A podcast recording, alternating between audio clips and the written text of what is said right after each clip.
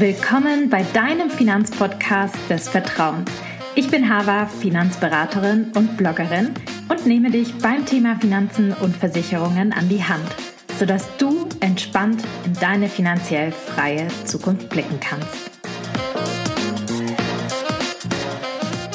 Hallo und herzlich willkommen zu einer neuen Podcast-Folge.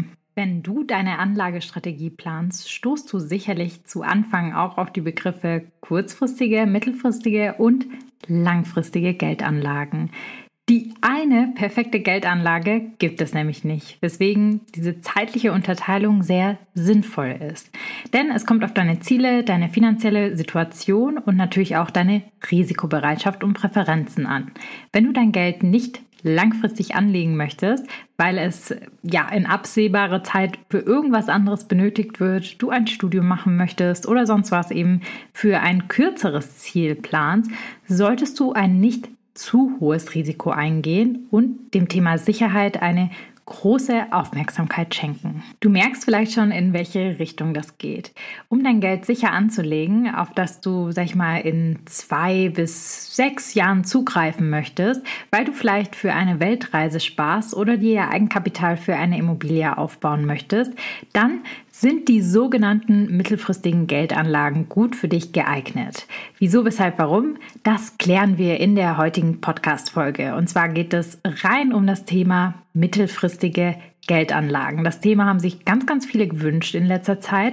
Deshalb habe ich mir gedacht, greifen wir doch gerne auf. Wir starten mit der Frage, was ist überhaupt eine mittelfristige Geldanlage? Das finde ich immer ganz, ganz wichtig, dass man das vorab klärt, weil man ja sonst irgendwie gar nicht weiß, wo ordne ich das ein. Viele fragen dann auch, welcher Zeitraum ist damit gemeint, was genau steckt dahinter, was ist die Definition.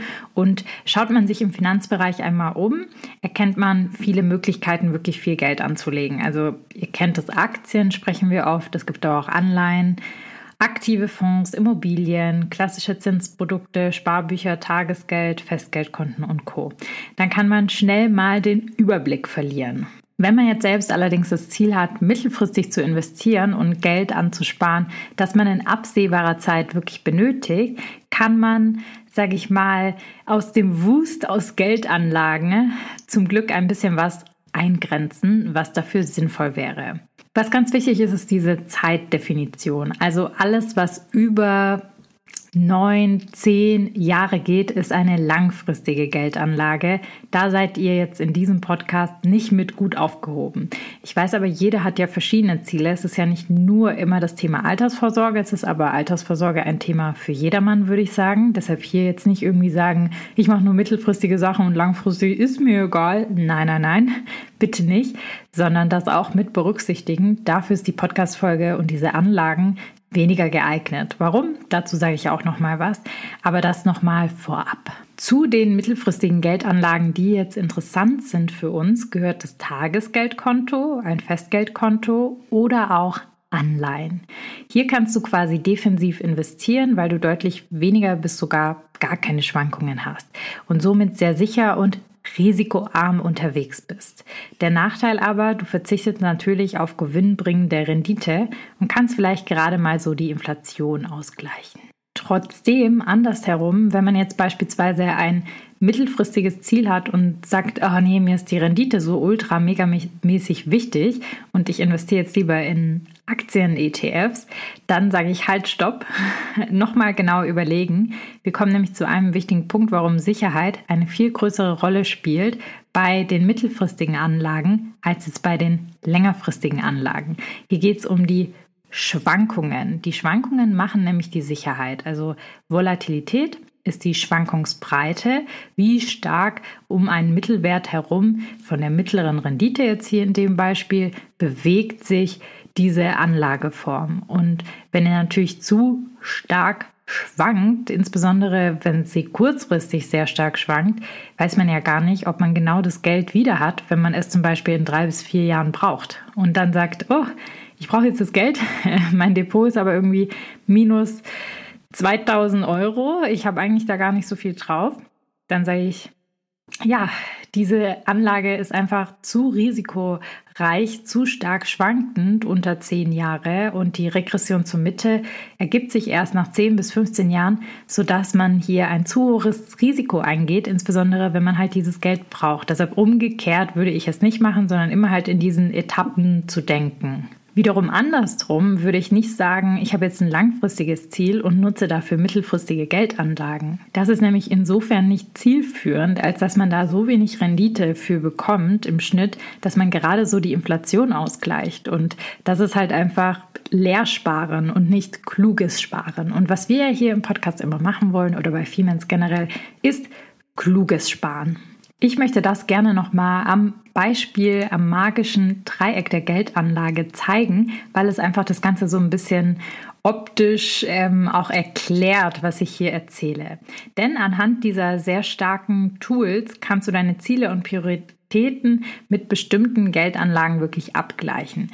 Damit hilft ihr wirklich dieses magische Dreieck der Geldanlage, das passende Anlageprodukt zu finden bzw. zu überprüfen, ob mittelfristige Geldanlagen für deine Ziele und Prioritäten überhaupt geeignet sind. Ich erkläre dieses magische Dreieck der Geldanlage nochmal kurz. Wir haben allerdings eine sehr, sehr umfangreiche Podcast-Folge dazu, wie man das passende Anlageprodukt findet. Die packe ich in den Show Notes. Hier aber mal ein kurzer Abriss. Also, das Dreieck besteht aus drei Komponenten. Sicherheit, Rendite und Verfügbarkeit. Bildlich kannst du dir das so vorstellen, dass an jeder Spitze des Dreiecks eines dieser drei Faktoren steht.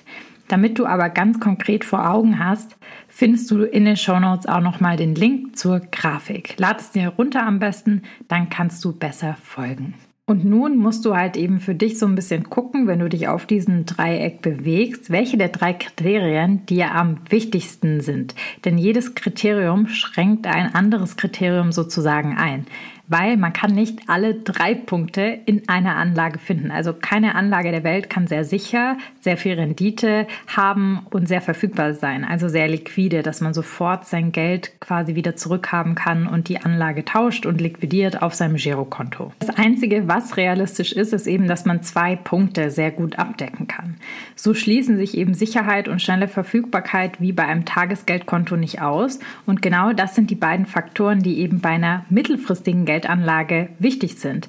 Warum? Was wollen wir denn? Also es ist ein Thema, was wichtig ist bei der mittelfristigen Geldanlage. Wir wollen ja, dass es verfügbar ist, das Geld. Also Verfügbarkeit spielt eine wichtige Rolle. Und wir wollen eine gewisse Sicherheit haben, weil man parkt dieses Geld ja mittelfristig nur, weil man auch eine mittelfristige Ausgabe hat. Entweder, ich weiß es nicht, man möchte ein Studium finanzieren, eine Fortbildung oder man spart Eigenkapital für eine Immobilie, wo man wieder was in eine langfristige Anlage münzt. Oder ja, man hat irgendein anderes Anlageziel oder irgendein Konsumziel, irgendeinen Urlaub, irgendeine Reise oder sonst was. Das heißt, ich brauche dieses Geld auch wieder mindestens in der Form, in der ich es eingezahlt habe, weil diese Sache, die ich mir damit kaufen will, nicht den Preis so schnell verändert, dass wenn ich im Minus wäre, ich dann irgendwie davon profitieren könnte. Nein, das ist ja wichtig bei einer mittelfristigen Geldanlage, spielt Verfügbarkeit und eben die Sicherheit eine ganz große Rolle. Und deshalb macht man diesen Trade-off bei der Rendite, weil ich kann ja nicht alle drei Punkte haben. Das heißt, ich muss die zwei Punkte gewichten, die mir am wichtigsten sind und somit fällt der Renditeaspekt einfach ein bisschen zurück in der Auswahl. Und ich möchte jetzt mal diese einzelnen Anlageformen, die halt eben möglich sind, sage ich mal, die sich in diesem Spektrum bewegen, genauer durchleuchten. Wie gesagt, dazu zählt das Tagesgeldkonto, Festgeldkonto und eben Anleihen, vielleicht auch Anleihen-ETFs. Dazu sage ich aber auch noch mal was zum Schluss. Also, ich fange mal direkt an. Ähm, viele fragen irgendwie, was ist der Unterschied zwischen einem Tagesgeldkonto und einem Festgeldkonto? Übrigens, für die Österreicher, das Festgeldkonto heißt bei euch ein bisschen anders, macht aber genau das Gleiche. Dazu sage ich aber auch gleich noch mal was. Im Gegensatz zum Girokonto dient das Tagesgeldkonto dazu, dein momentan nicht benötigtes Geld zu parken und im besten Fall Zinsen dafür zu erhalten. Das Tagesgeld und Girokonto sind dabei keine Konkurrenz, würde ich sagen, sondern ergänzen sich in ihrer Funktion, da sie zu unterschiedlichen Zwecken eingesetzt werden. Also das Girokonto haben wohl alle von uns. Ja, es dient im täglichen Zahlungsverkehr einfach. Wir brauchen das. Unser Gehalt wird aufs Girokonto überwiesen. Das sind alles ja einfach ein Zahlungsmittel am Ende auch, wo halt viele Geldeingänge, Abbuchungen sind und Co. Der große Vorteil hier ist, man ist sehr flexibel und man kann mittlerweile sogar innerhalb von Sekunden wirklich Geld überweisen. Der Nachteil allerdings und wieso es sich eben nicht lohnt, darauf viel Geld zu sparen, es gibt so gut wie keine Zinsen. Besser dafür geeignet ist eben ein Tagesgeldkonto. Da man hier eben etwas mehr Zinsen erhält, Dafür büßt man aber auch ein bisschen mehr an Flexibilität ein. Das, das, heißt, in diesem magischen Dreieck der Geldanlage verzichten wir jetzt ein bisschen auf Verfügbarkeit, kriegen dafür ein bisschen mehr Rendite, also der Trade-off ist hier, aber die Sicherheit bleibt die gleiche. Das heißt, wir verschieben dieses Dreieck so ein bisschen und damit auch unsere Präferenzen. Zum einen sind eben Überweisungen, Abbuchungen und Co. kann man übers Tagesgeldkonto nicht machen. Ähm, möchte man das Tagesgeldkonto jetzt nutzen, muss man auch zunächst wirklich eine Summe hierhin transportieren vom Girokonto, dass hier Geld zur Verfügung steht. Und es ist eben meistens so, dass man nur eine gewisse Summe von einem Tagesgeldkonto täglich abheben kann, wie der Name schon sagt, und nicht quasi mehrere Buchungen pro Tag möglich sind. Ein Tagesgeldkonto ist zum Beispiel super, super toll geeignet, um einen Notgroschen hier zu lagern, weil im Falle der Fälle, wenn ich jetzt irgendeinen Notfall habe, kann ich da an dem Tag zugreifen drauf. Es spricht auch nichts dagegen, dieses, äh, diesen Notgroschen, sage ich mal, auf dem Girokonto zu sparen, in irgendeinem Unterkonto. Ich finde das Tagesgeldkonto besser, weil den Notgroschen braucht man ja nicht jedes, jeden Tag, wie jetzt das andere Geld, was auf dem Girokonto liegt. Und so bekommt man halt ein bisschen mehr Zinsen dafür, also ein bisschen mehr Rendite. Und das reicht ja, wenn es täglich verfügbar verfügbar ist, weil man wird hoffentlich nicht an einem Tag zehn Situationen haben, wo man auf den Notgroschen zugreifen sollte oder müsste. Was ganz wichtig ist, das Tagesgeldkonto, genauso wie das Girokonto, aber auch ein Festgeldkonto, gehört zu den Bankeinlagen und ist bis 100.000 Euro pro Person, pro Bank vor der Insolvenz einer Bank geschützt. Also bis 100.000 Euro. Wenn ihr über 100.000 Euro auf einem Konto bei einer Bank angespart habt, würde ich euch unbedingt empfehlen, dann dieses zweite bei einer anderen Bank aufzumachen und es wirklich zu unterteilen, weil sonst die gesetzliche Einlagensicherung nicht mehr greift. Kommen wir nun zum Festgeldkonto. Ein Festgeldkonto funktioniert ähnlich wie das Tagesgeldkonto mit dem Unterschied, dass du dort dein Geld für einen vorher festgelegten Zeitraum quasi anlegst. Der Vorteil gegenüber dem Tagesgeldkonto liegt hier in der Verzinsung. Denn dafür, dass du für eine bestimmte Zeit auf dein Geld verzichtest, also hier wieder bei dem magischen Dreieck, wir verzichten auf Verfügbarkeit, Liquidität, weil ich das nicht dann täglich darauf zugreifen kann, bekommt man mehr Rendite. Das heißt, ich bin in der Rendite wieder ein bisschen oben, weiter näher, weil ich mich dem annäher, weil ich eben auf diesen einen Trade-off eingehe. Okay, ich verzichte auf Verfügbarkeit, dafür habe ich aber mehr Rendite. Festgelder gibt es in der Regel von einem Monat bis hin zu zehn Jahren und da, das heißt dann wirklich, dass dieses Geld so lange eingefroren ist. Wenn man ein Festgeld für fünf Jahre hat, dann kann man fünf Jahre lang nicht auf dieses Geld zugreifen. Je höher die Laufzeit in der Regel, desto höher ist auch der Zinssatz, den man von diesem Festgeldkonto auch bekommt. Was eben ganz nice ist, würde ich mal sagen, sowohl die Laufzeit aber auch die Zinsen können nicht verändert werden. Das heißt, wenn die Zinsen außenrum am Markt vielleicht angepasst werden, heißt das, man hat diese festgeschriebenen Zinsen auf dem Festgeldkonto für immer für sich, für diese Zeit, wo eben vereinbart worden ist, gesichert. Die können sich nicht verändern. Es gibt verschiedene Modelle, wie man diese Zinsen ausbezahlt bekommt. Manche bekommen sie quasi am Ende der Laufzeit mit dem Geld zurück. Es gibt aber auch viele Festgeldkonten, die das unterjährig einfach verrechnen. Während der Laufzeit bekommt man quasi die Ausschüttung in Form von Zinsen, aber dann quasi nach der Festgeldzeit kann man erst auf dieses Geld zugreifen, was man investiert hat. Ich habe mal ein paar Beispiele mitgebracht, damit du dir ein besseres Bild vom Festgeldkonto machen kannst. Also, ich habe mir mal so ein bisschen den Markt aktuell angeschaut und geguckt, was aktuell für Zinsen drin sind.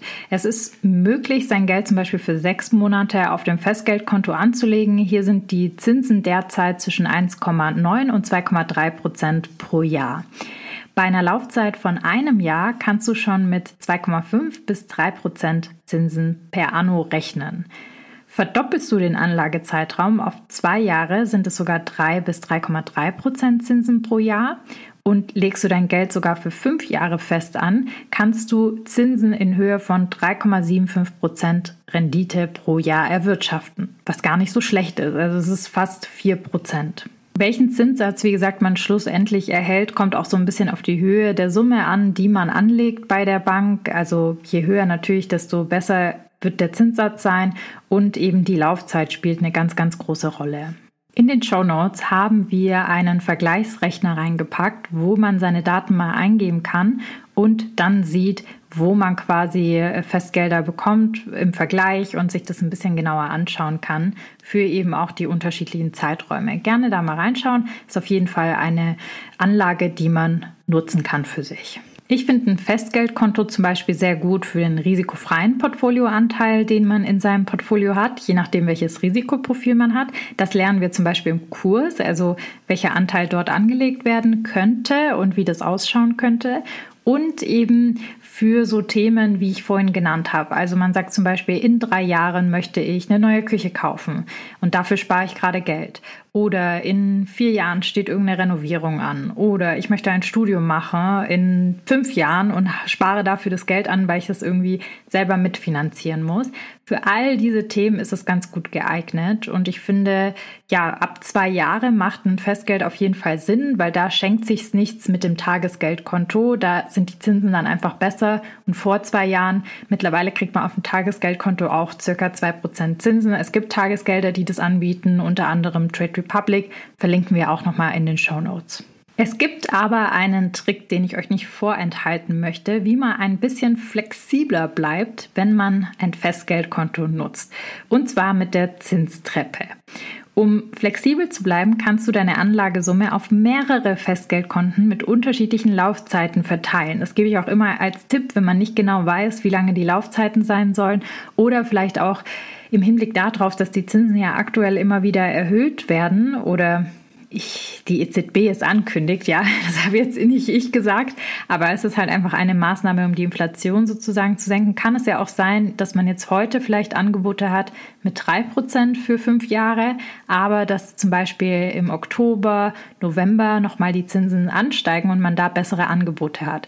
Das ist natürlich nur Spekulation, aber um das so ein bisschen zu vermeiden, kann man eben sagen, okay, ich habe 20.000 Euro, die lege ich erstmal davon 10.000 Euro an und dann nochmal 10.000 Euro und genauso kann man halt auch in den Laufzeiten hier unterscheiden, sodass man diese Zinstreppe für sich nutzt und unterschiedliche Laufzeiten anlegt. Zum Beispiel hat man dann ein Festgeldkonto mit einer Laufzeit von einem Jahr, dann ein zweites mit einer zweijährigen Anlagedauer, ein drittes mit einer dreijährigen Anlagedauer und so weiter.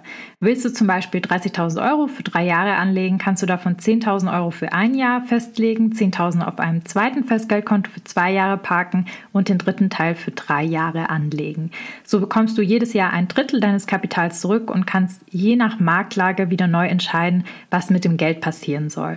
Das für all diejenigen, die doch ein bisschen flexibel mit dem Kapital bleiben wollen. Natürlich sind die Zinsen hier im Durchschnitt wieder ein bisschen schlechter, als wenn man das ganze Kapital für drei Jahre anlegt. Das ist klar. Aber so hat man ein bisschen mehr Flexibilität und lässt es halt nicht nur auf dem Konto rumliegen, wo man gar keine Zinsen dafür bekommt.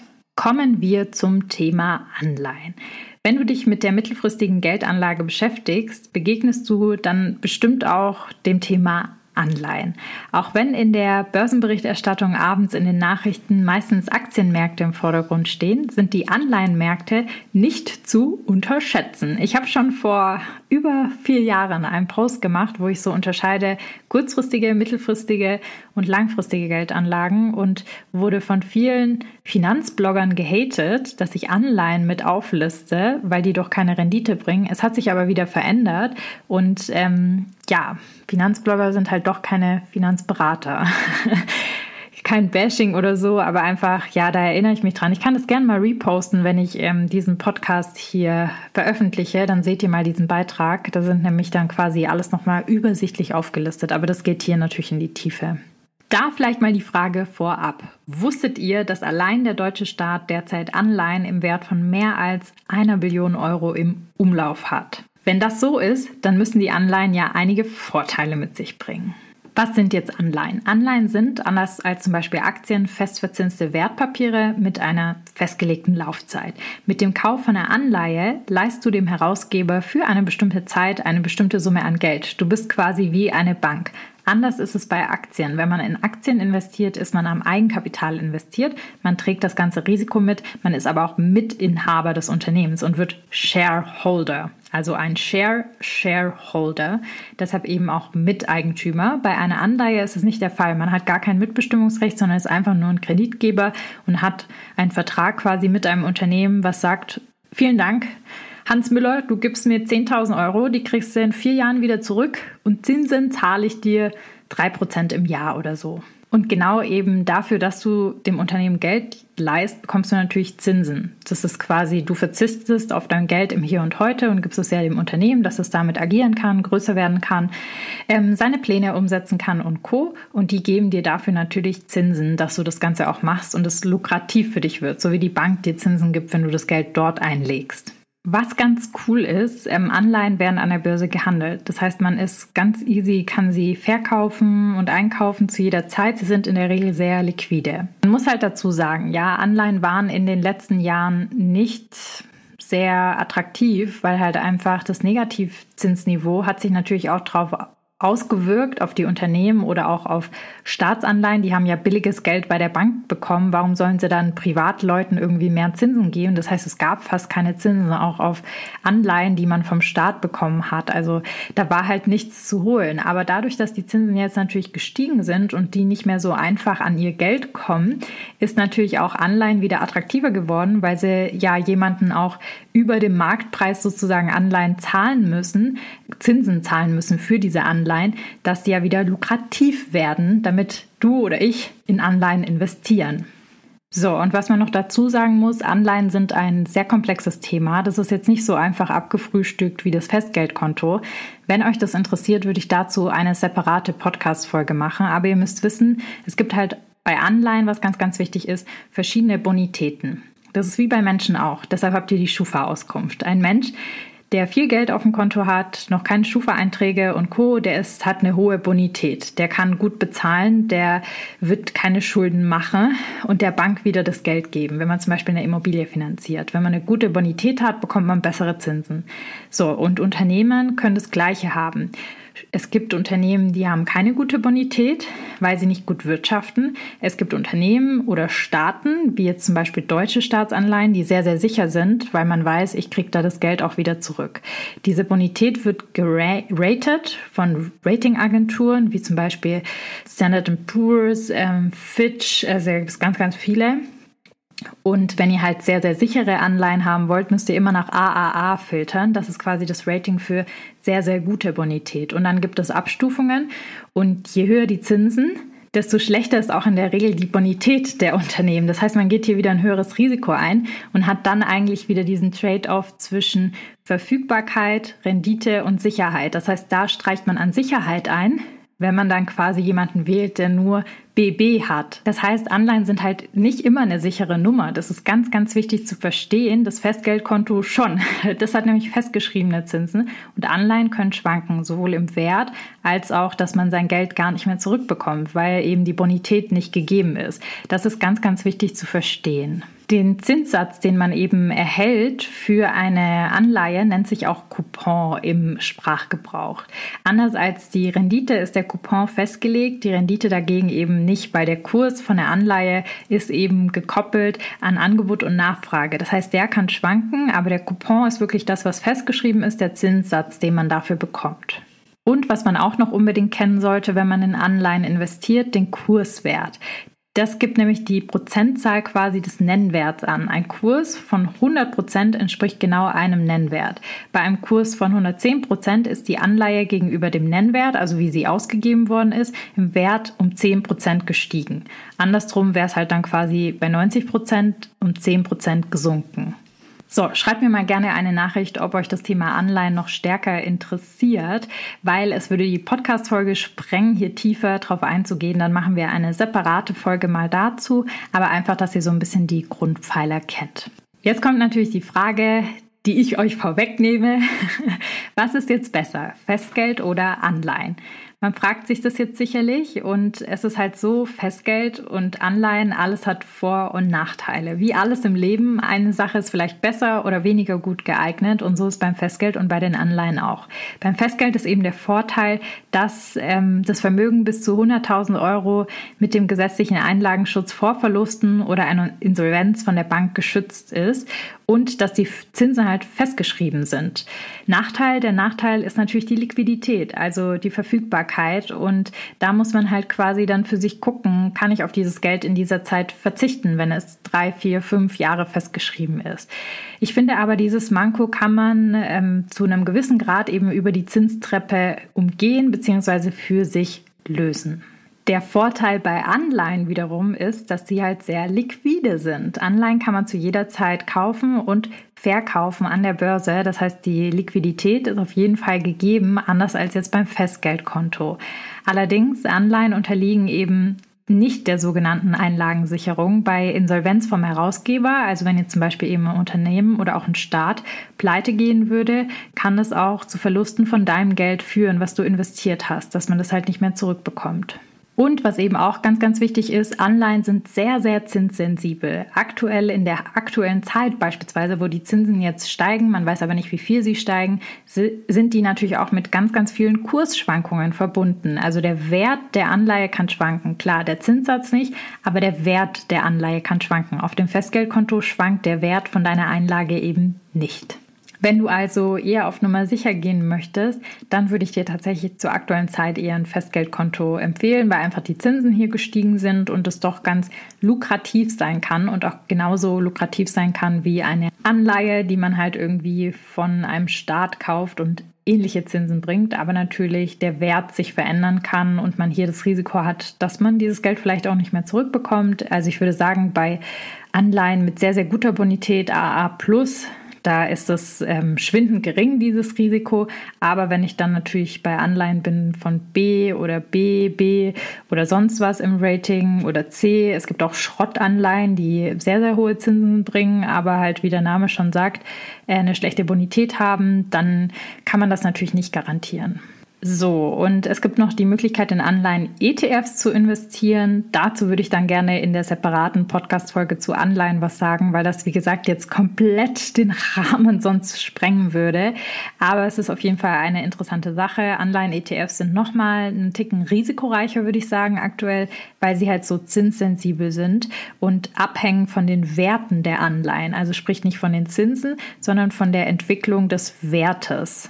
Nichtsdestotrotz möchte ich euch an eine Sache erinnern. Die Inflation liegt aktuell oder im vergangenen Monat bei über 8% und auch mittelfristige Anlagen können das nicht abdecken. Es geht einfach nicht. Es ist viel zu wenig Rendite. Also selbst 3, 4% klingt zwar gut auf dem Papier, aber wenn euer Geld um 8% jedes Jahr abnimmt, macht ihr immer noch 4% Verlust.